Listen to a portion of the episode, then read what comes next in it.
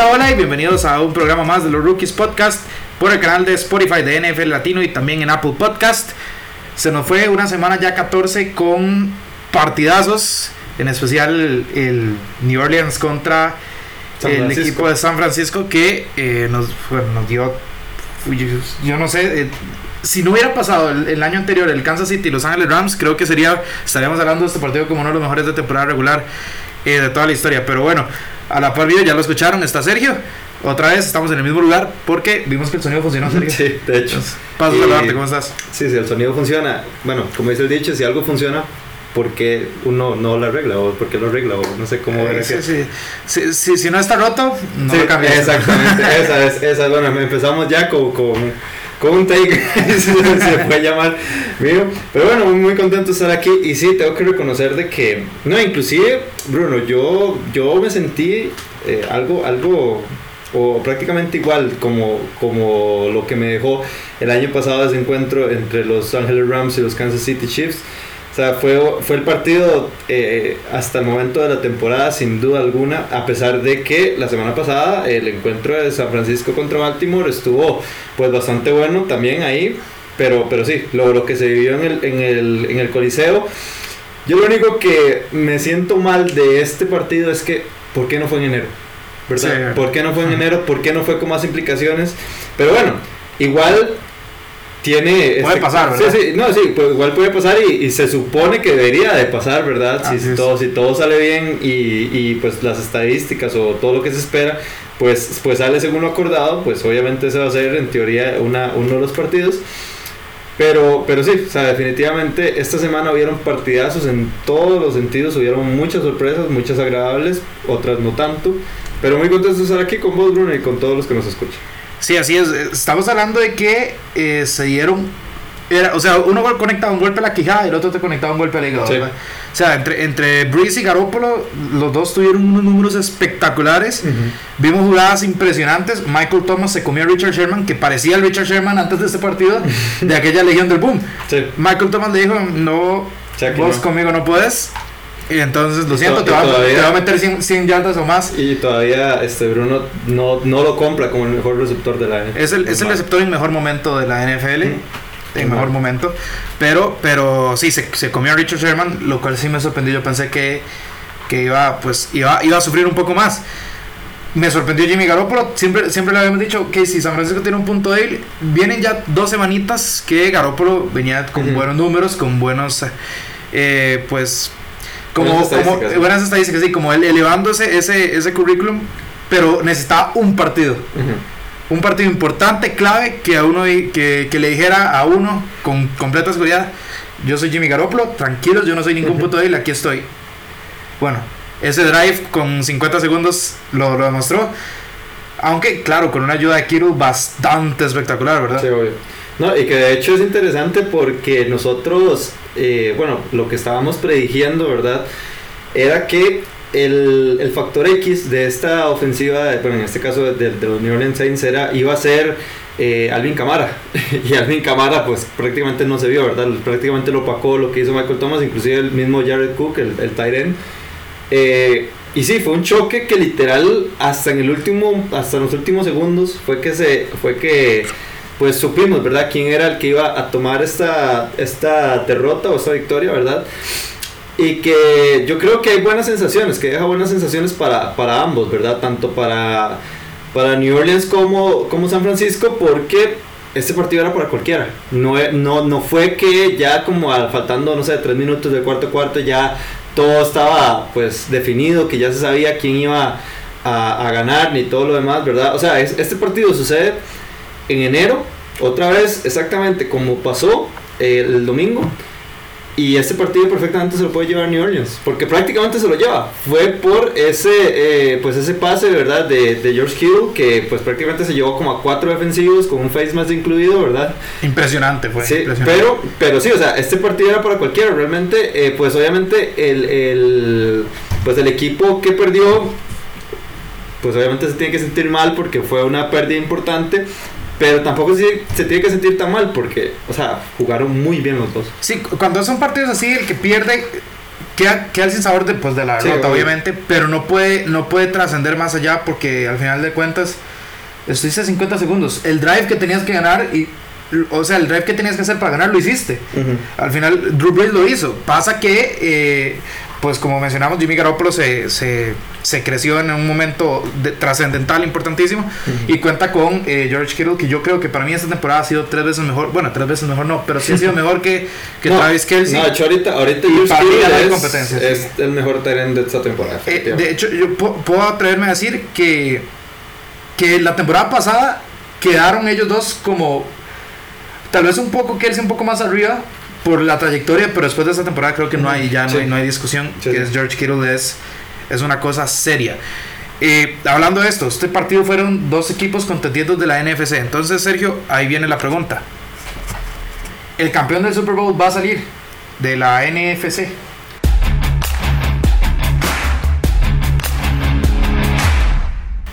Bueno, eh, es complicado, ¿verdad? Porque si nosotros vemos las estadísticas, el precedente que hay, ¿verdad? Entre los equipos ganadores de la, de la NFC y la AFC está, está muy peleado. Eh, pues yo hice la comparativa con los nueve últimos Super Bowls, ¿verdad? Y cuatro de esos Super Bowls han sido eh, ganados por un equipo de, de la NFC. Claramente hay una amplia pues diferencia en el sentido de que los que los ganaron, la mayoría fueron los New England Patriots, Mm. a excepción de Denver, ¿verdad? En el Super Bowl 50.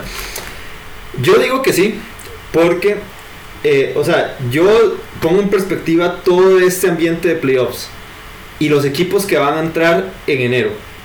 Ok, si vos ves la comparativa entre, entre la, pues el nivel, ¿verdad? De ahorita de los equipos y la calidad de talento que tienen como tal cada una de estas franquicias, eh, pues obviamente la NFC va a ser, eh, a mi parecer, mucho más fuerte por los playoffs que la AFC en esta temporada.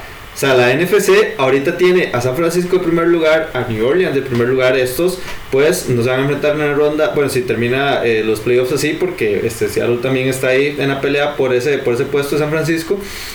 Em, pues ellos dos van a tener el bye week, ¿verdad? En el wildcard.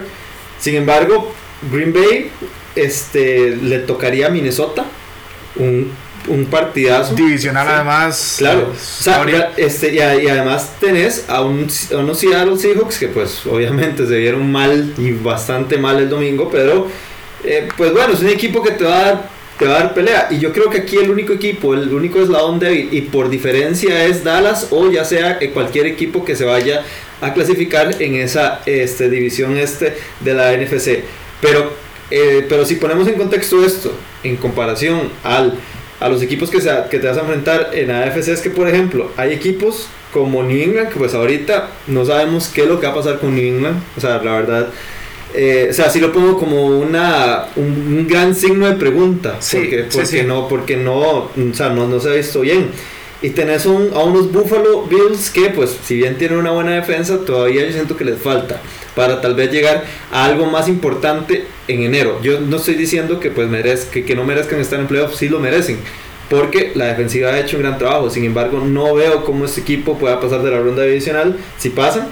Y Pittsburgh, que Pittsburgh eh, prácticamente va a ser como eh, al quien le toque.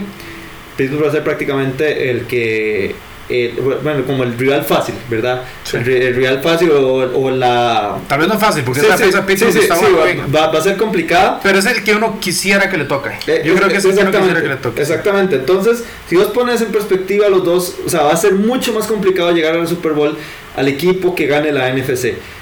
Y por ende, yo siento que esto, pues, eh, va, va, va a aportar mucho, ¿verdad? En, ese, en esa pelea a ver quién se puede llevar el Super Bowl. Sí, yo, yo creo que yo me quedaría con la NFC porque si vos me pones a...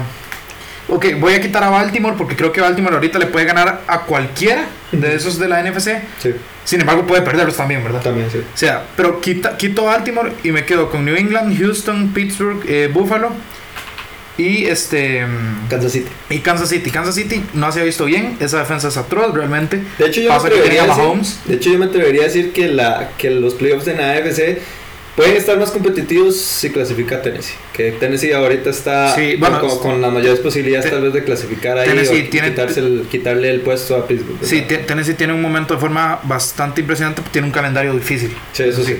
Eh, no es el caso de Pittsburgh, pero eh, quito a los Ravens y me quedo con los demás. Y yo digo, Seattle le puede ganar a todos los demás.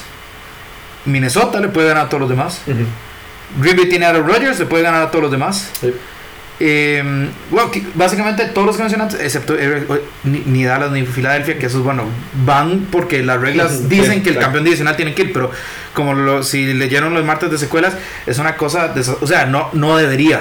No debería ir, ningún equipo de la NFC este merece ir a playoffs, ningún equipo que tenga una marca perdedora debería ir a playoffs. Sí. Y bueno, si puedes ganar una división con una marca perdedora o con a 500 apenas, pues algo está mal en esa división. Es lo que pasa con la NFC este. Sea Dallas o sea Filadelfia, eh, ni los vamos a contar porque en el primer partido, ¿verdad? Eh, patitas a la calle. Pero sí, yo sí.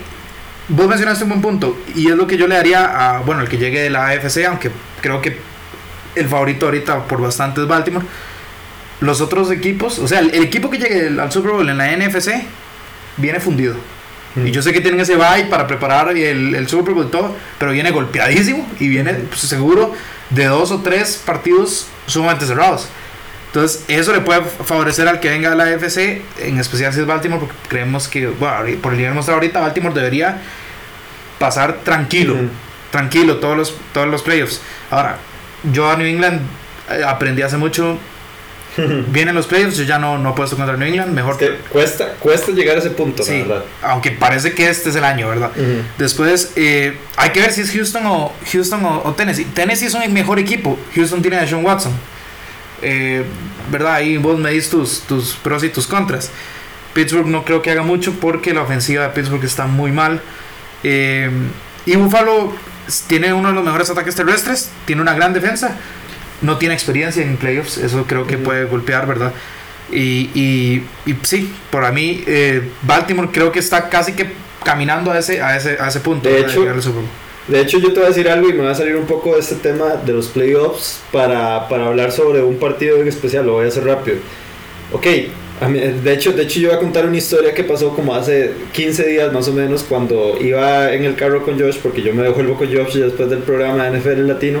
Y estábamos analizando rápidamente el calendario de los New England Patriots. A los New England Patriots realmente nosotros nos quedamos o nos imaginamos que eh, la el último partido pues perdible de, de los New England Patriots era eh, Kansas City. Porque le toca esta semana contra Cincinnati, eh, la próxima semana contra Miami y cierran contra Buffalo. Ujú. Ok, ya ese último partido puede definir inclusive quién pueda ser el campeón de esa, eh, de esa división. Sí, eso es cierto. Y, eso, y ese partido, pues, hace, decía, hace como un par de semanas no lo veíamos tan importante, pero, es, pero esta vez yo creo que nunca había, vi- nunca había visto un partido tan, tan trascendental eh, para los New England Patriots en semana 17 como este. Porque primero, Buffalo podría recibir en casa, ¿verdad? Buffalo podría recibir que en esas épocas, en, además, en casa, que es complicado y eso le puede dar una, una, una ventaja a Buffalo. Y nosotros sabemos eh, di, que New England realmente no le va bien cuando no, cuando no tiene esa semana de bye. Ha tenido pocas realmente este, playoffs en donde, en donde ha entrado de esa manera. Sin embargo, eh, no deja de ser algo complicado, mucho menos con este estado del equipo de, de New England. eso y teniendo en cuenta que eh, bajo el estado en el que está, como que vos mencionas, Sergio, el hecho de no tener la localidad, el ir a Foxboro, el aura de Foxboro, el. Gillette Stadium, ¿verdad? Todo lo que implica, puede, puede no solo visitar a Buffalo, es no, no tener vos la ventaja local, que para New England siempre ha sido muy importante. Sí. Entonces queda, queda ahí ese, ese pendiente, pero sí quedamos en todos los dos. Vamos con que el campeón puede que salga de la NFC. Sí, Yo, bueno, de hecho, los dos pusimos a los New Orleans yo Saints, tengo a ¿verdad? los New Orleans Saints ahorita. Y, no, no, no, o sea, me voy a reservar el comentario que iba a hacer porque posiblemente dentro de dos semanas vamos a tener a, a- a, mm, posiblemente vamos a tener el pues como el recuento, ¿verdad? De todo, Sí. de todo lo que ha pasado con respecto a, a nuestros picks de, de la primera semana. Pero, sí, mejor yo no lo digo. Y una corrección, este, lo- eh, los Buffalo Bills contra los New England Patriots va a ser en semana 16. Pero igual, Semana va, 16. va- va a ser, va a ser muy Es el partido que decide, sí, es el Sí, partido que sí. Bueno, con eso terminamos el primer segmento. Vamos con las preguntas que ustedes nos hacen en las redes sociales. Sergio, Bastantes ahí. O sea, yo, ya, yo no sé, me van, a traer, me, van a, me van a traer el celular a mí, pero bueno, eh, aquí vamos. La primera pregunta, Sergio, es...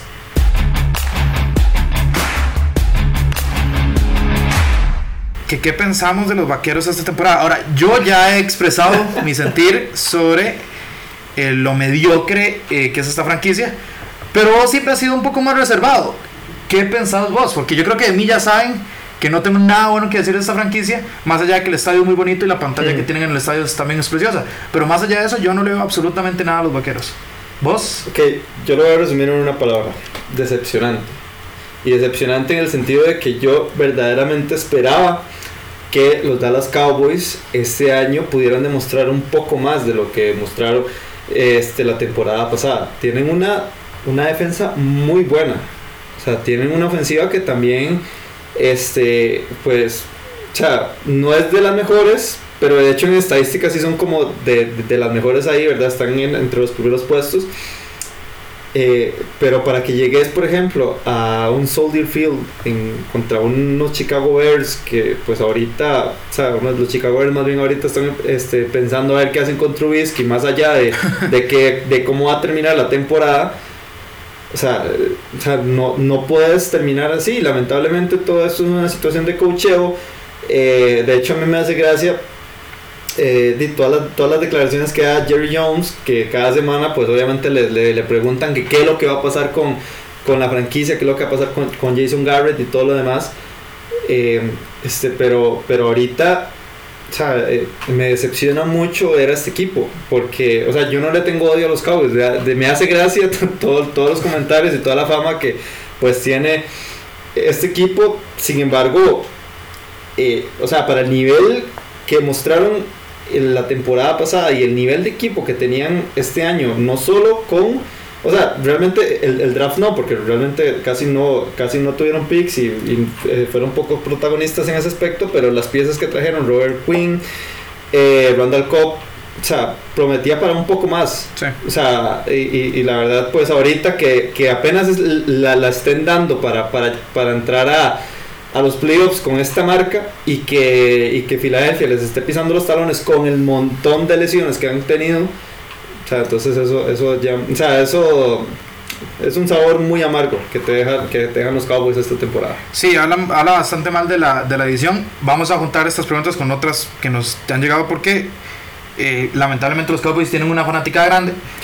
Eh, y pues Filadelfia se ha hecho de una fanaticada en los últimos años con su Super Bowl y demás. Entonces, varias gente también nos pregunta si el partido de Dallas y Philly define el este en la nacional. por supuesto. Absolutamente. Acabamos de hablar de lo de Buffalo y New England. Este es aún más, ¿verdad? Sí, claro. El que gana este partido es el que va a postemporada. De hecho, de hecho, en estas tres semanas hay varios partidos que definen así, pero de manera directísima en los playoffs. Buffalo New England eh, Filadelfia Dallas y los dos que tiene Titans contra Houston. Hablando de Titans contra Houston, nos pregunta que quién gana el sur de la americana. Y te lo voy a unir con otra pregunta. Uh. Despertaron a la bestia de Rick Henry, que va a ser protagonista en esos dos partidos de Houston, Tennessee. Bueno, eh, tengo un pronóstico reservado, la verdad. Ah. Porque, eh, o sea, es que lo que vi de Houston este domingo fue algo espantosamente feo en comparación a a lo que he visto de Tennessee, que posiblemente es el equipo con mejor momentum en toda la, en toda la NFL. Eh, de hecho, me, me, me, hizo gracia cómo se refirió Alonso en los pensamientos a esa derrota de, de, de Houston, una goma moral, una, una goma, una cruda, como se conoce en México, una cruda moral en donde venís de, de ganarle a los Pats y muy bien para perder de esta manera contra, contra el Drew Lock y, y, los Denver Broncos. El problema con la AFC Sur es que los equipos tienen talento, son buenos hasta cierto punto, pero son muy volátiles. Te hacen eso, son muy inconstantes. Los Colts dejaron ir su temporada, básicamente. Esa derrota que tuvieron los Colts fue fatídica. Los Texans se tenían para consolidarse, básicamente, decirle a Tennessee, no, usted perece con Pittsburgh por ese, mm. por ese y ahorita, y ahorita le están dando chance para llevar Y más bien, exactamente. Ahora están con una presión tremenda. Los Titans, bueno, los Titans son esos especialistas en eso, pero están mostrando la constancia. Y creo que son el equipo que más constancia está mostrando hasta ahora de la edición, pero es un problema porque sabemos que entonces en cualquier momento pueden, pueden, hacer lo que los Titans han hecho durante los últimos 4 o 5 años. Entonces es un, es un problema. Por espectáculo. Yo creo que me quiero que los Titans ganen la división. Ver a los Titans, a pesar de su uniforme horrible, es un equipo muy divertido de ver. Tienen jugadas, bueno, ahora vamos a hablar de una en especial, pero tienen jugadas, tienen un, eh, a Derrick Henry, que es una locomotora además, que este, pueden este, hacer de este, de este equipo un, un equipo entretenido de ver. De hecho, me atrevería a decir que Derrick Henry ahorita es el, el, running back con, con, mejor este, racha ahorita, ahorita en estas últimas semanas, ¿verdad? Obviamente, no toda la temporada. Inclusive lo pongo por, por encima de, de, un Christian McCaffrey que estaba muy mal en estas semanas pasadas. O sea, mal para estándares de McCaffrey. me, estoy refiriendo y me estoy refiriendo a estas últimas semanas. Por favor, que no se malentienda porque Christian McCaffrey tiene una temporada muy buena. Pero, pero sí, o sea, Derrick Henry ahorita está imparable. Y, que de hecho es hasta ahorita que se puede ver eh, pues el verdadero talento tal vez que tiene Derrick Henry. Eh, o sea, como tal desde que llegó a la liga eh, como en el 2017. Sí, lo, lo, hablábamos en el chat ahora de NF Latino se ve mucho a que Ryan Tannehill le ha dado una nueva dimensión a este equipo y ya se tienen que preocupar por un quarterback, ¿verdad? Con Mariota, básicamente le, retaban a Tennessee que Mariota te ganara el encuentro. Con Tannehill, no, Tannehill te lo puede ganar, es suficientemente bueno para ganártelo, entonces hay que cuidarlo él también. Y es donde Rick Henry ha dicho: Bueno, señores, eh, observen, ¿verdad? Eh, Sergio, pasamos a otra pregunta. Esta nos va a hablar un poco. ¿Por qué? Eh, nos preguntan que cómo va el fantasy entre nosotros, ¿quién va a ah. playoffs? Eh, bueno, vamos a hacerles. Vamos ninguno, a hacerles ninguno de los integrantes de NFL Latino llegó a los playoffs. Ninguno de los integrantes que ustedes ven o escuchen, ¿verdad? No sé si Josh, la verdad, no, no, tengo conocimiento de. El, primero a salir eliminado, vamos a ser claros. Sí, fui yo, y como, no sé, de semana. Fue don, Sergio, fue Sergio, Gómez que eh, sí, la, la, la, tuvo rudísima este año. Culpa de él por su mal manejo. Hizo un, bueno, un guerrero en ese draft. Les voy a hacer un spoiler. Yo tengo el mismo récord de los Miami Dolphins ahorita. Así es. eh, otro que tiene un récord fatídico es el señor Joshua Muñoz, a quien le gané en esta última semana, pero no me fue suficiente. Yo me quedé eh, un poquito rezagado en las últimas semanas. Las lesiones me perjudicaron bastante. Yo tengo que reconocer eso. Yo tengo que reconocer de que las lesiones te, te pues te, te, afectaron mucho. sí, totalmente. Pero, tampoco es excusa. Yo, yo sí la voy a tomar como excusa porque, porque er, eh, mis mejores receptores pasaron lesionados muchísimo tiempo. Eh, y, bueno, Alvin Camara ha sido mi gran decepción. Y por último tenemos a Alonso Solano, que es algo muy gracioso porque es el que más puntos promedia de toda la liga de fantasy. Mm. Sin embargo, se quedó afuera de los playoffs. Porque simplemente tuvo una suerte donde eh, si Deshaun Watson hacía 50 puntos en una semana, a él le tocaba ir contra Deshaun Watson. Si, si X jugador algún día estallaba y tiraba 50 puntos, 45 puntos, era Alonso Serrano el que le tocaba y terminaba perdiendo partidos sumamente cerrados, se queda en la última en la última semana. Sí, pero realmente en el fantasy. Pero realmente el, único head coach que merece ser despedido soy yo, nada más. Sí, y como Jim también, porque sí, eh, mal, mal, mal. Sí, eh, eh, tuviste un draft ahí a lo a lo a lo a lo Gettleman. Y, y, eso, eso, eso no está bien. Pero bueno, gracias por arruinarnos el podcast. aquí que nos preguntan que cómo nos fue en el fantasy. Prometemos el próximo año.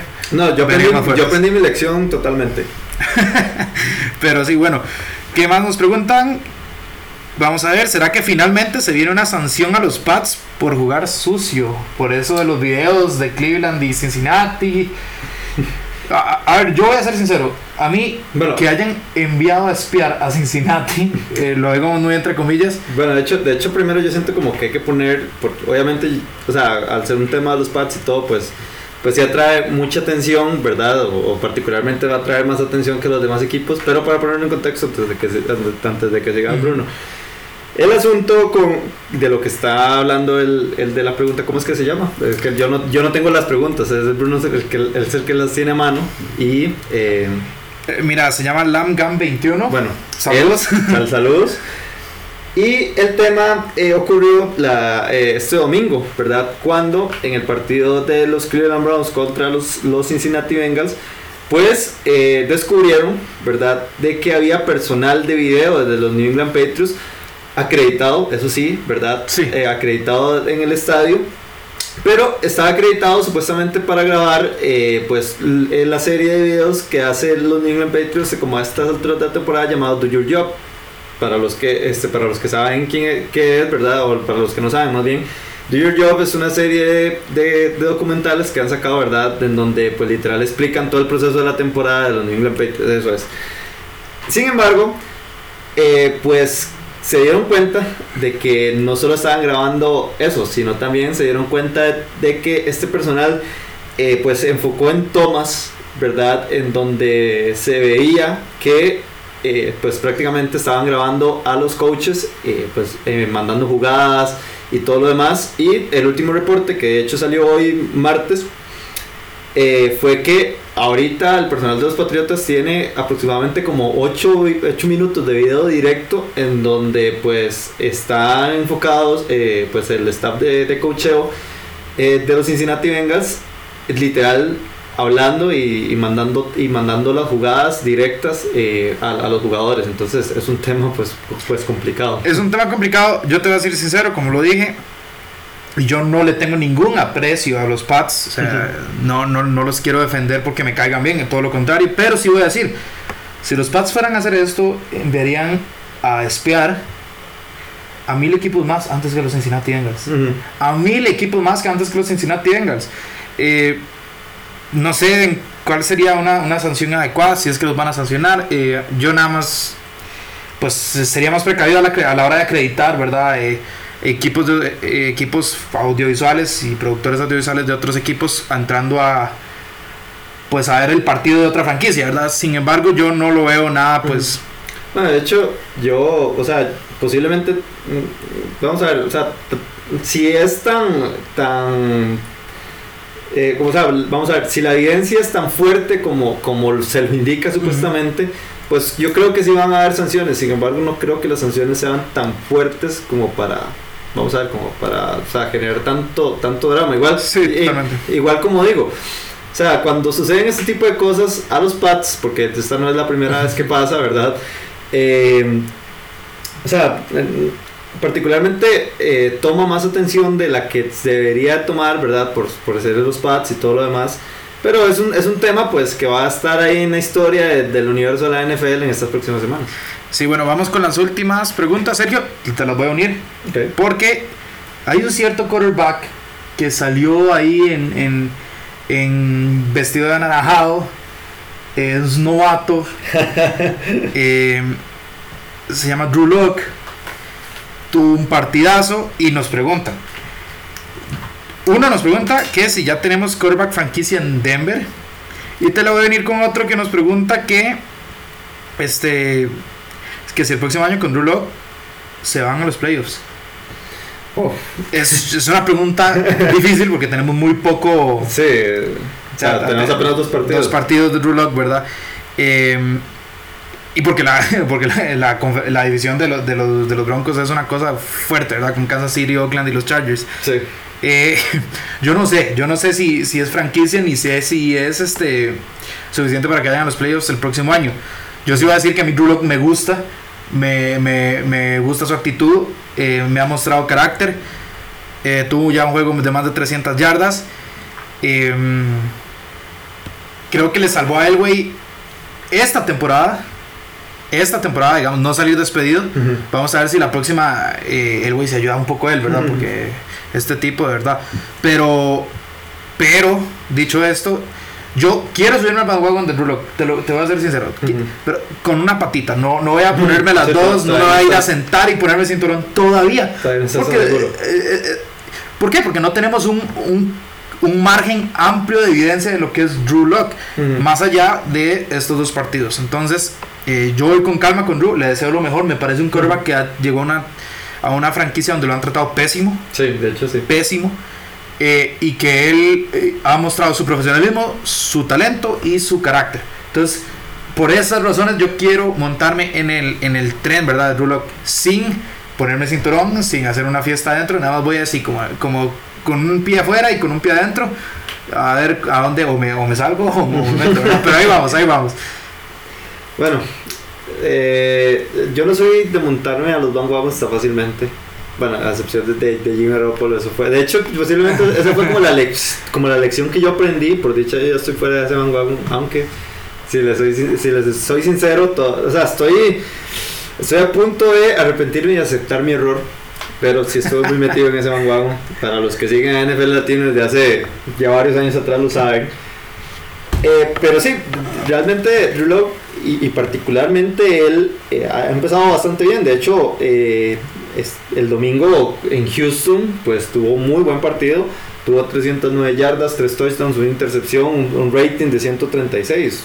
O sea, esos son números muy buenos. Sí, son números de a ver, no, no, no lo vamos a comparar, ¿verdad? Pero son números que eh, tipos como Drew Brees y ellos hacen. Claro, ellos los hacen semanalmente. Sí, exacto. Eh, entonces, pues, tampoco vamos a, a, a, a, descontextualizar lo que es lo de Drew De hecho, de hecho habrá que verlo eh, esta semana que les toca ir a, a una prueba bastante complicada. Sí. y, y, terminan la temporada contra Oakland, dos rivales divisionales que estos juegos particularmente siempre son complicados ¿verdad? Entonces, eh, pues son pruebas eh, difíciles. Yo como lo dije la semana pasada, creo, la ventaja que tiene Drew Lock ahorita, a pesar de que bien vos lo comentaste, es todo este tema de que pues lo han tratado bastante mal en, Denver, es que ahorita Drew Lock no tiene presión, realmente no tiene presión, ya los Denver Broncos están prácticamente eliminados, eh, ahorita... de hecho, me atrevería a decir que lo mejor que le pudo pasar a Drew Lock fue lesionarse. Porque eh, recordemos que eh, Joe Flaco también se lesionó como en semana 8 por ahí. Sí. Eh, pero si hubieran puesto a Drew Locke en, ese momento de la temporada, siento que hubiera, hubiera pues en, ese momento hubiera como más presión, ¿verdad? Por parte de él de tratar de conseguir partidos, tratar de tal, tal vez meterse, ¿verdad? Ahí en Sí, porque no estaban realmente muertos. Sí, exacto. En, en, cambio ahorita, este, pues, pues cada victoria es buena, sin embargo, y ahorita están pensando más en lo que vaya a pasar en el, en el 2020. Pero, pero bueno, tengo que reconocer de que Drew Locke me ha dejado mejores sensaciones que Paxton Lynch y que Trevor Simeon, ¿verdad? Cuando, cuando empezaron en, en, los Denver Broncos. Eh, Broncos Weiler empezó pues relativamente bien, entonces... Eh, bueno, sí, sí, sí. Eh, Tuvo una temporada, le salvó ahí bastante tiempo. Sí, exactamente. Entonces, por ahí anda. Voy a terminar como como, como Swyler. o puede ser eh, el nuevo John Elway, ¿verdad? bueno, bueno o, o, por lo menos son un. Ah, o sea, yo, yo, hablo de John Elway en el sentido de que puede ser tu, tu cola franquicia, por, por, varios, por varios años. No digo que sea el mismo talento. Elway, a como es malo de gerente general, era increíble como mariscal de campo. Pero bueno, sí. Para, hablando de Rulak, vamos a pasar a nuestro siguiente, hasta nuestro siguiente segmento. Ahí me trae, muchachos que son los Rookie Awards, los premios semanales que damos nosotros dos los rookies. Y como siempre, empecemos con el prime time. serio, ¿cuál es tu prime time? Bueno, mi prime time, y de hecho, porque ya a, esta hora nosotros sabemos cuál va a ser nuestro, nuestro top, ¿verdad? Nuestro top 5 de jugadas que siempre lanzamos en el red de NFL Latino. Y yo sé que esta no, no está de uno sin embargo, tengo que hacerle la mención porque particularmente, o sea, eh, realmente es, una, es una opinión más que de lo que realmente pasó, ¿verdad? Una opinión de lo que, de lo que sentí cuando vi la jugada. Y tiene que ser el pase de touchdown de, de Ryan Tannehill a John Smith de 17 yardas en el encuentro contra los Oakland Raiders. Eh, porque prácticamente lo que hizo eh, Ryan Tannehill fue enviar un pase en donde literal recorrió todo el ancho de, del terreno de juego. O sea, uno cuando ve la NFL, eh, uno aprende, ¿verdad? Por, lo, por, por las repeticiones y todo lo demás, que es imposible de que un pase, o es muy complicado de que un pase se pueda, te pueda tirar lateralmente o, o, se pueda lanzar, ¿verdad? Cuando estás del otro costado de, del campo, para, este, para que me entiendan como el costado derecho del campo, ¿verdad? Y lo lanzas hacia la izquierda, porque literal estás pasando en donde están todos los jugadores. Entonces, eh, la jugada puede volverse eh, pues más factible a, un, a una intercepción o a, o, a, cosas así, ¿verdad? Sin embargo, Ryan Tannehill hizo ese lanzamiento que, o sea, sinceramente yo solo en, en Madden he podido hacer eso y a veces ni me sale. y tras de eso, Juno Smith pues estaba bien cubierto, tampoco, era como que estaba solo, ¿verdad? Entonces, eh, crédito para los dos y realmente fue una gran jugada. Sí, a mí me gusta esa jugada porque demuestra la confianza que tiene Ryan Tannehill ahorita en el mismo, ¿verdad? Sí. Es, es, un pase que uno no recomienda hacer nunca. No. Nunca. Además, recuerdo yo el año pasado en el debut de Sam Darnold, primer pase que hace fue un, fue un pase así lateral, básicamente. Fue intercepción. Eh, no fue intercepción, fue un pick six. Peor. Y eso pasa muchísimo, no solo a Sam Darnold, a los quarterbacks que hacen eso. ¿Por qué? Porque tenés a toda tu defensa ya de un lado protegiéndote. Ujú. Está, entonces, si te la interceptan, tienen, el, el equipo que te interceptó tiene todo el campo para correr, nada más. Ujú. Lo tiene abierto. Eh, cuando uno, eh, lo dijo Alonso también Solano, que bueno, están metido, metido en el bandwagon de Tannehill. No, yo también, poder. yo también. Eh, sí, serio también. Si este pase lo hubiera hecho Aaron Rodgers o Patrick Mahomes, el internet hubiera colapsado. Claro. Yo, yo puedo comprar ese argumento. Yo no estoy metido en el tren de Tannehill tan, tan fuertemente. Me parece que ha hecho una buena labor. buena labor. Pero, eh, pero sí tengo que comprar ese argumento. Si, si, Mah- si Mahomes hubiera hecho. Es más, recuerdo en un partido a inicios de temporada, creo que fue el tercer o cuarto partido, no me acuerdo contra quién. Pero Lamar Jackson hizo un pase de esos. Will Smith tuvo que- le salvó, hizo una gran Fue contra. Kansas City, creo. Sí, fue contra Kansas City. Eh, Will Smith le sal- lo salva la intercepción. Todo el mundo criticó a Lamar Jackson, a pesar de que ese fue un pase completo, gracias a Will Smith, ¿verdad? Eh, pero todo el mundo criticó a Lamar Jackson, ese pase no se hace. Ryan Tannehill lo hizo a la zona de anotación, buena cobertura, eh, y Jonas Smith también lo, lo hizo muy bien. Hay que, hay que darle mérito ahí Sí. también a- a- a- al receptor que eh, lo hizo de gran manera. Dicho esto, mi jugada primetime de la semana es McLaurin, el, uno de los jugadores más productivos que tuvo Sergio en el Fantasy. Pero, Eso habla muy mal de mi equipo. Bueno, ya eso lo interpretará quien como, como guste, ¿verdad? Pero, pero bueno, eh, yo por un momento vi la jugada y, hey, mira, OBJ están los Redskins. Sí. Ah, no, es McLaurin. McLaurin. Un pase de eh, Dwayne Haskins que eh, ahí va, ahí va. No ha cumplido mis expectativas. Yo creo que tampoco No, está tan que, mal. habrá, que ver, habrá que ver qué es lo que pasa con el cambio de, de coach, ¿verdad? Sí, eh, yo, yo tampoco lo he visto tan mal como, como por ejemplo Sergio Gómez quisiera que estuviera, ¿verdad? Por, pero No, yo no quiero, o sea, sim- simplemente No, no, no, la soga al cuello, nada más. lo ha masacrado toda la temporada. Pero bueno, lanza un pase atrás, iba atrás, era un pase durísimo. Y McLaurin con una mano, mientras va girando sobre su propio eje, evidentemente, hace la recepción con la mano izquierda. Dicho sea de paso, no sé si McLaurin es derecho o no, pero eh, la mayoría de gente es derecha, entonces voy a añadirle ese toque de dificultad solo Sí. porque, porque quiero. Y McLaurin con la mano izquierda logra amortiguar el balón, se queda con ella, touchdown de los Redskins, que por cierto vendieron carísima esa derrota contra Green Bay, ¿verdad? Sí, correcto. Eh, de hecho, de hecho esa es mi segunda. Eh, de Sí, hecho, es esa, una gran esa- temporada. esa es mi segunda, posiblemente sea la primera en el top de, de- de esta semana en las redes. Porque sí, este, prácticamente no es algo que uno pueda ver, ¿verdad? En un rookie Sí. eh, todos los días. Y además yo, yo estoy consciente que mucha gente, yo creo que ni siquiera va a saber de esta jugada, porque ¿quién va a ver a los Redskins, verdad? Yo sé que era contra Green Bay, pero no era un partido en especial con nosotros que teníamos, ¿verdad? Eh, Mm. ahí andando. Sí, sí. O sea, yo lo vi porque estaba con el Red Zone a la par, pero si Sí, no, de hecho. probablemente se me hubiera escapado también, Sí, ¿verdad? sí, sí, de hecho, no, y, y también, ¿verdad? O sea, pues McLaurin ha tenido cierta relevancia y, y posiblemente sea el arma número uno para los Redskins la próxima temporada a nivel, de, Sí. de- a nivel por aire, pero ahorita la gente que, pues que no está tan metida en la NFL y no está metida en esto lo del fantasy, yo creo que ni siquiera lo conoce. Sí, pero bueno, lo, lo que- deberían de conocer, es un buen nombre realmente. Sí, para, es- para que le pongan el ojo porque pasa que queda en Washington. Sí, Washington sí, sí, ahorita, Washington ¿verdad? no es una, una franquicia linda de ver con de todos los No, o sea, hasta los mismos, hasta los mismos Sí. fans de los Redskins saben que, que ahorita el equipo no es un equipo lindo de ver. Eso, eso es verdad. Eso es verdad. Y lo sabemos nosotros porque conocemos a fans, a fans de los Redskins que hasta ellos dicen. eh, Sí. Pero bueno, eh, tu MVP, Sergio, hubo muchas buenas actuaciones. Muchas Sí. buenas actuaciones. Hablando de los bandwagons que me he quitado de mi vida, tengo que eh, poner a, a Jimmy Garoppolo en, en- en mi lista del MVP. Ok, vamos a ver. Si esto se lo hubiera llevado los New Orleans Saints, se hubiera puesto a Drew Brees porque literal, Sí. o sea, un- como dato curioso, eh, Drew Brees tuvo la misma cantidad de yardas que Jimmy Garoppolo eh, en, este, en este partido. Tuvieron 349 yardas los dos. La diferencia es que Drew Brees hizo 6 touchdowns totales y eh, Jimmy Garoppolo hizo 4 touchdowns con una intersección. Pero igual, posiblemente ha sido el mejor partido de la temporada. No de números, porque ya lanzó un partido de más de 400 yardas. Sin embargo, eh, o sea, bien vos lo decías al puro principio del programa. eh, nosotros ahorita vimos a Jimmy Garoppolo que nos vendieron eh, a principio cuando llegó a San Francisco. y, y, el Jimmy Garoppolo que nos vendieron cuando, eh, pues si no me equivoco, estaba como 7 y 0. Sí. ¿Verdad?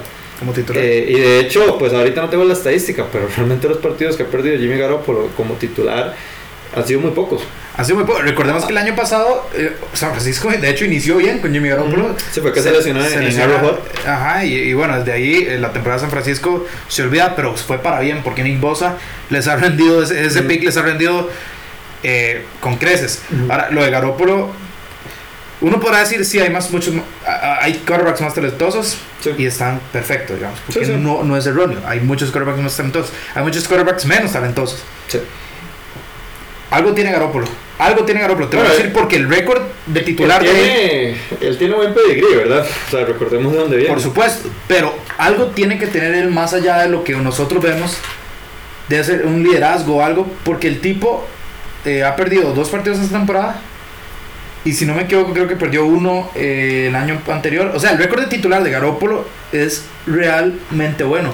Mm. Es una cosa de locos. No, no sé cual- en cualquier mariscal. Entonces, eh, a, eh, ahí yo sí le voy a dar este, pues sus, su- sus créditos, ¿verdad? En el sentido de que, si bien no es el eh, Aaron Rodgers, Russell Wilson, Drew Brees, el tipo gana. El Él tiene una marca de 19, o sea, en total, ¿verdad? Incluyendo a, a New England, de 19 ganados, 4 perdidos. Es absurdo, Sí. es absurdo. o sea, ya quisiera uno, ¿verdad? Tener un mariscal con, con esa marca. Entonces, eh, sí, yo creo que ya es hora de darle a Jimmy G su... su No, de Su buena dosis de crédito, No, inclusive, así te lo digo, me gustaría, y, y, y esto, y esto lo digo con toda sinceridad, me gustaría de que este partido, o que después de este partido, ya finalmente podamos ver, o podamos, o podemos, o podamos, perdón, tener la confianza de decir, viejo, este Garópolo. no hay bueno. en San Francisco, sí. Tengo que admitir que el que haya llegado a Manuel Sanders le ayudó No sé, por supuesto. enormemente. Por supuesto, pero, pe- pero sí, como, como bien lo digo, o sea, después de ese partido yo creo que esta es la oportunidad perfecta para demostrarle a la liga de, de lo que está hecho Garoppolo, ¿verdad? Sí, y, y que, y que ese contratazo que le dieron haya valido la pena. Bueno, esta temporada yo creo que la ha valido. No, no, no, la ha valido, la Sí, valido, sí. pero, pero, pero sí, eh, concuerdo con vos. Ahora, mi MVP no va a ser Garoppolo porque, eh, bueno, supuse que eh, te ibas a volver a, a- a- al menos a ver a la estación del tren de, de Jimmy Garoppolo.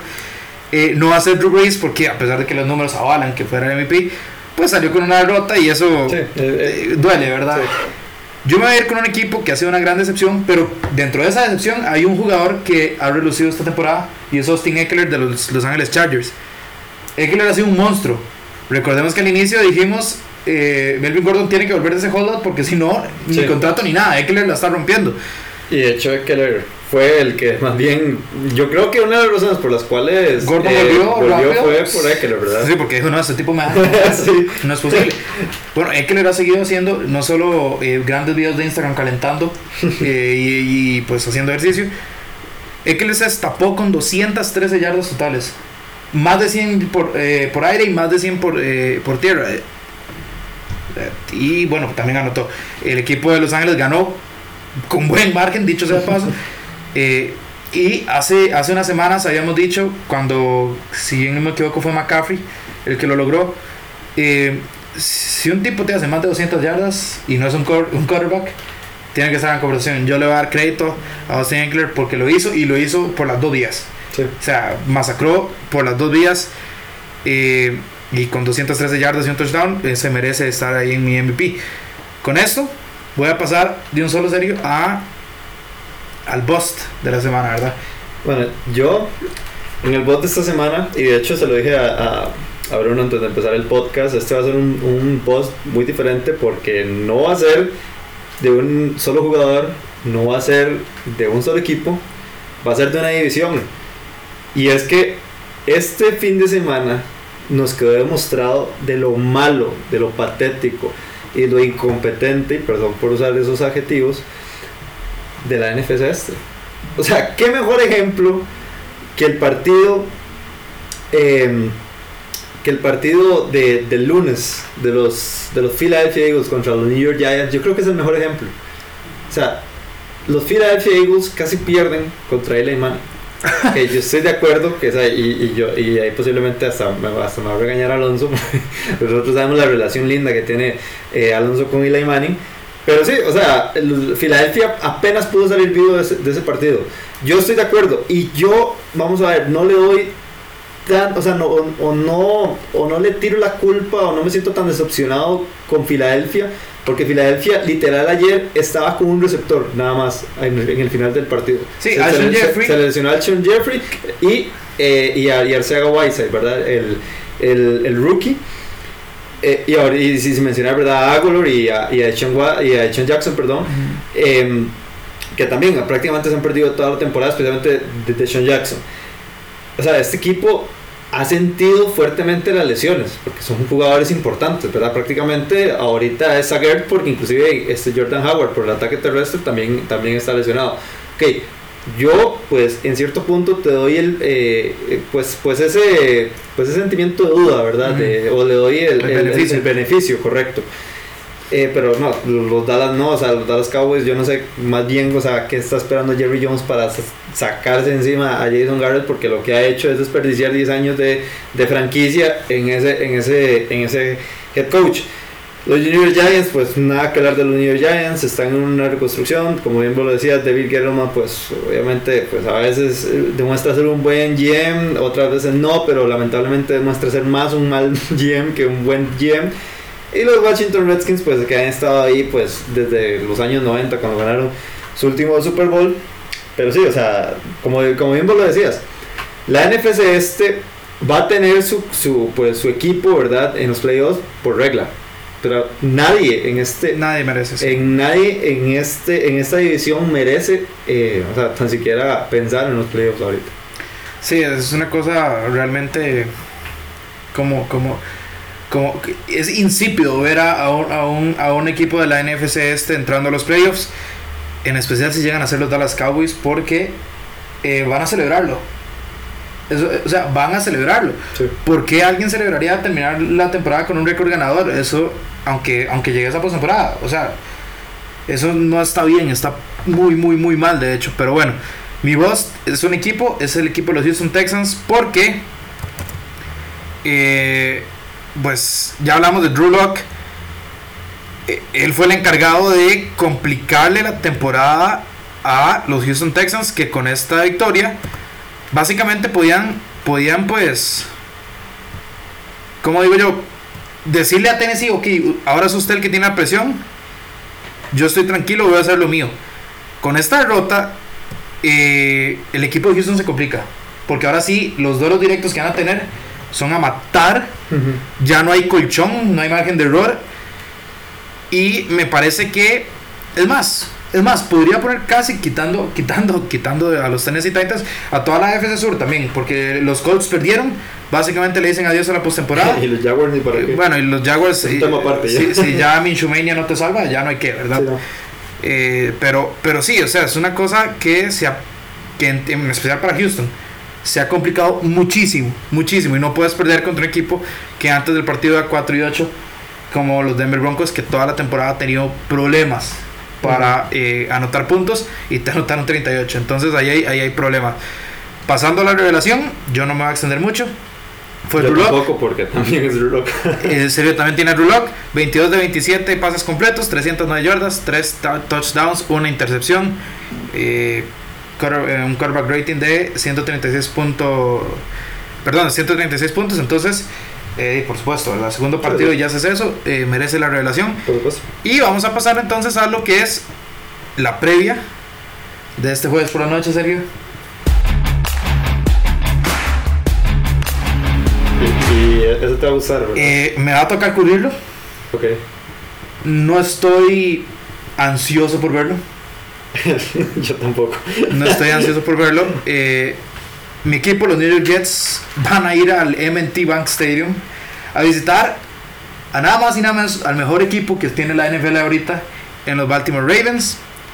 Sí voy a decir que los Jets tienen la segunda mejor defensiva por tierra y van contra la mejor ofensiva terrestre y total que tiene la liga. Mm. También voy a decir que aunque ahí hay cierta esperanza que me dan los Jets, yo no la voy a agarrar. creo que nos van a masacrar, creo que nos van a despedazar, creo que nos van a destruir parte por parte y espero sinceramente que después de esto eh, quede claro que Adam Gaze no puede ser técnico del otro año. Y ustedes me van a decir, no, no, pero bueno, la derrota contra Baltimore estaba presupuestada. Sí, pero es que nos van a golpear de tal manera. Que Sandar va a volver a ver fantasmas otra vez. Bueno, yo, yo no. Ese tipo, ese, ese partido fue, fue una cosa bastante, bastante fea. Pero yo creo que va a ser algo así. Yo creo que va a ser una paliza de, de esa magnitud. Y, y no estoy feliz para nada porque yo soy de los Jets. Aunque tampoco estaba feliz ganando porque ahora ya no vamos a tener un draft alto. Este equipo me daña a mí. y verlo, eh, si bien la derrota no sirve por el pick, eh, eh, tampoco quiero que nos metan 50 puntos. Creo que nos van a meter 50 puntos. El spread es gigantesco, es de 15.5 puntos. Y yo recomendaría a todos que apuesten por el spread. Porque Que no veo haga. cómo los Jets, no veo cómo los Jets este, van, a, van a poder, si acaso, eh, ¿cómo digo?, complicar a- a- al equipo de Baltimore. Yo no sé cómo lo ves vos, pero sí, no, yo no. Uf, uf. Bueno, vamos a ver. Está claro de que, mm, de que va a ser una victoria para los Baltimore Ravens. O sea, eso no lo tengo, eso no tengo dudas. Eh, sí es, eh, pues sí es interesante ese matchup, ¿verdad? De, de que ahorita los New York Jets son la segunda mejor defensa terrestre y se van a enfrentar a la mejor ofensiva terrestre y por diferencia de la liga.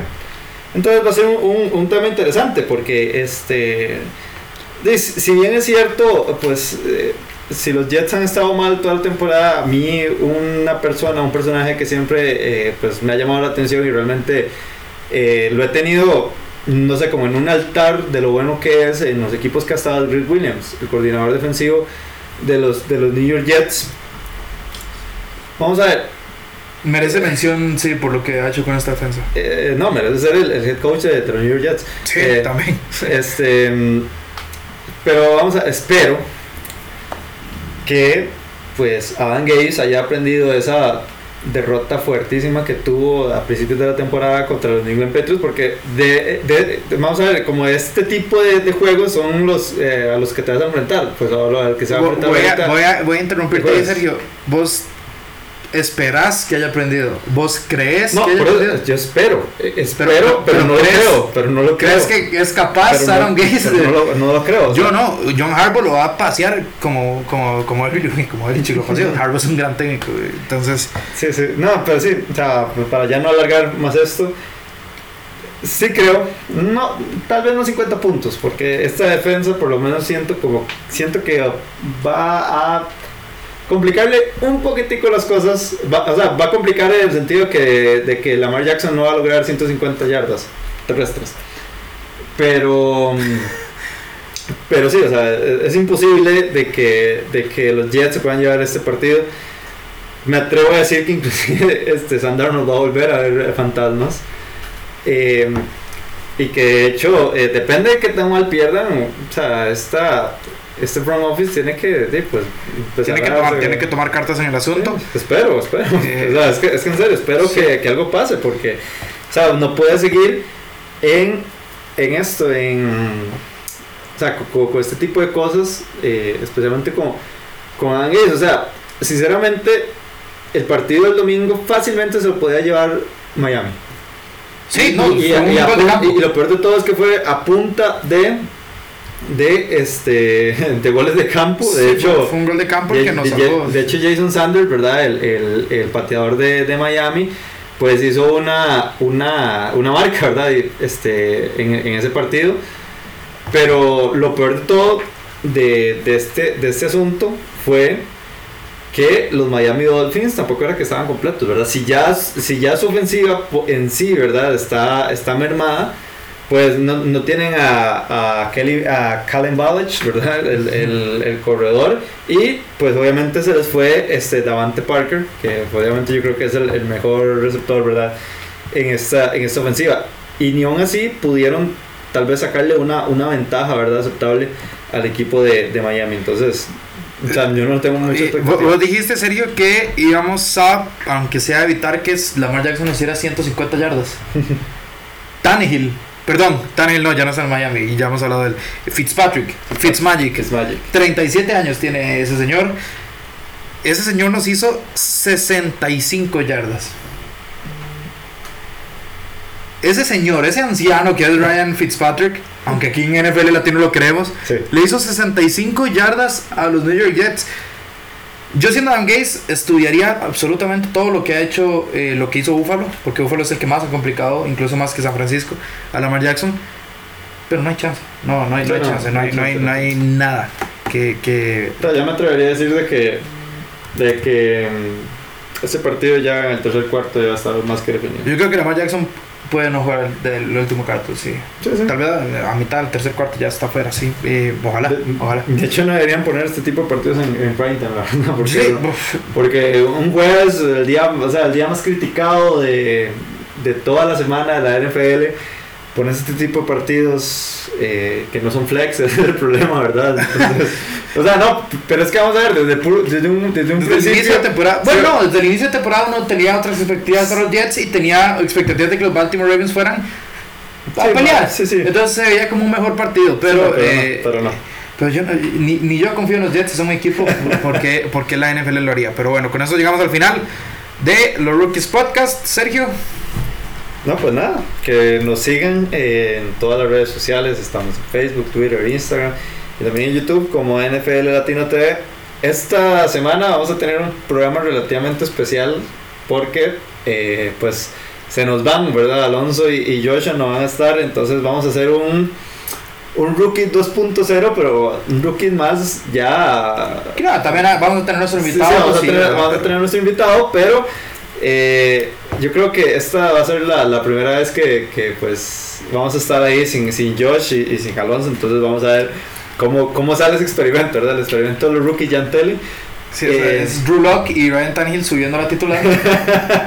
Pero bueno, yo, Ah. soy, yo soy Ryan Tannehill, ¿verdad? Eh, no, yo me, me subo al bandwagon de Drew Lock, pero, pero no, no, no, eh, es por cuestiones extra, Sí, sí, pues, cuestiones de... de extra del trabajo, ¿verdad? Sí. y, y que son importantes, entonces... pues, Entonces, sí, vamos a extrañar a Josh y a, y a Alonso, pero eh, ahí estaremos Y, nosotros para. y una última, y una última cosa que realmente me gustaría, me gustaría que me aclararan algo. Ojalá en los próximos, en los próximos, eh, pues por publicaciones que nosotros ponemos de, de que nos hagan las preguntas.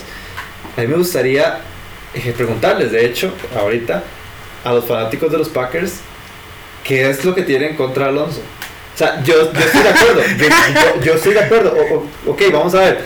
Y, y no quiero que se me vengan a mí encima, porque, o sea, e- ese es, ese es otra, ese es una, ese es un problema que, que, pues, pues no me incumbe en teoría, ¿verdad? Pero, pero que, ¿qué es lo que pasa ahí? ¿Por qué les molesta tanto que Alonso, eh, pues, critique tanto a los, a los Packers que a mi parecer, y no sé si a vos, Bruno, o sea, lo hace con razón. O sea, yo no voy a criticar a alguien si, no- si veo que van, no sé, como con marca perfecta, jugando espectacularmente bien. Eh, o sea, yo no sé, yo no sé qué es lo que está pasando ahí. Yo, yo no, voy- no, no quiero opinar mucho de eso porque ya tengo a los Cowboys encima y ya tengo a los Giants encima y probablemente tengo a varios equipos No, no, también. yo no tengo nadie encima, por eso me puedo de salud. Eh, ¿Por qué? Eh, porque tiro parejo, eh, pues así. En especial a los Cowboys, evidentemente, y a los Giants que me han enojado mucho durante los últimos años, como cualquier franquicia de New York, incluyendo a la que sigo. Es, ba- es, es- es bastante gracioso y curioso lo que Sí. pasa con Alonso y los Green Bay Más que gracioso, curioso, porque es que, o sea. Pero si tengo que decir yo, si algo, si algo voy a hacer, a decir es que Alonso no solo le tira a los Packers, Alonso si Sí, tiene que tirar parejo, tira parejo. todos. De hecho, Así como si tiene que De hecho, me- eh, me- dar me- méritos. de hecho me hace, gracia, me hace gracia que le tire a los. a- o sea, que la gente le tire que, que Alonso es pat. Cuando Alonso, cuando tenga que tirar a los Pats, le tire y a mi parecer le tira más fuerte que a los mismos Packers, pero bueno. Sí, bueno, es algo, es algo curioso. Ahí, si quieren conocer a don Sergio Gómez y de paso iluminarnos a todos, ¿verdad? Con cuál es el problema, el problema que tiene. Eh, eh, En serio me gustaría, inclusive yo me ofrezco a ser mediador en ese problema y todo, o sea, no Bueno, sé. eh, Eso, eso ya es, es meterte No, a, no, aguas, aguas. yo sé, yo sé que tormentosas. no, no, no, además de aguas tormentosas, yo sé que, que Alonso no, no, no, no me dejaría hacer eso. Pero- Pero bueno, con esto llegamos. Recuerden seguirnos en todas las redes sociales como NFL Latino TV, eh, Instagram, Twitter, Facebook, YouTube. Ahí también acuérdense que también, sí, ahora el, el- los Rookies Podcast también va por YouTube. Para los que les queda más cómodo. Yo soy de las personas que escucha varios podcasts, prefiero escucharlos con YouTube con una foto, no importa. Eh, No, yo soy me, más, queda, me queda perfecto más de entonces. Spotify, pero igual lo puedo escuchar ahí. Me queda perfecto entonces el, el nuevo modelo que tenemos aquí en NF Latino. Con esto nos vamos. Hasta luego, Sergio. Feliz semana 15. Ya casi se nos va esto.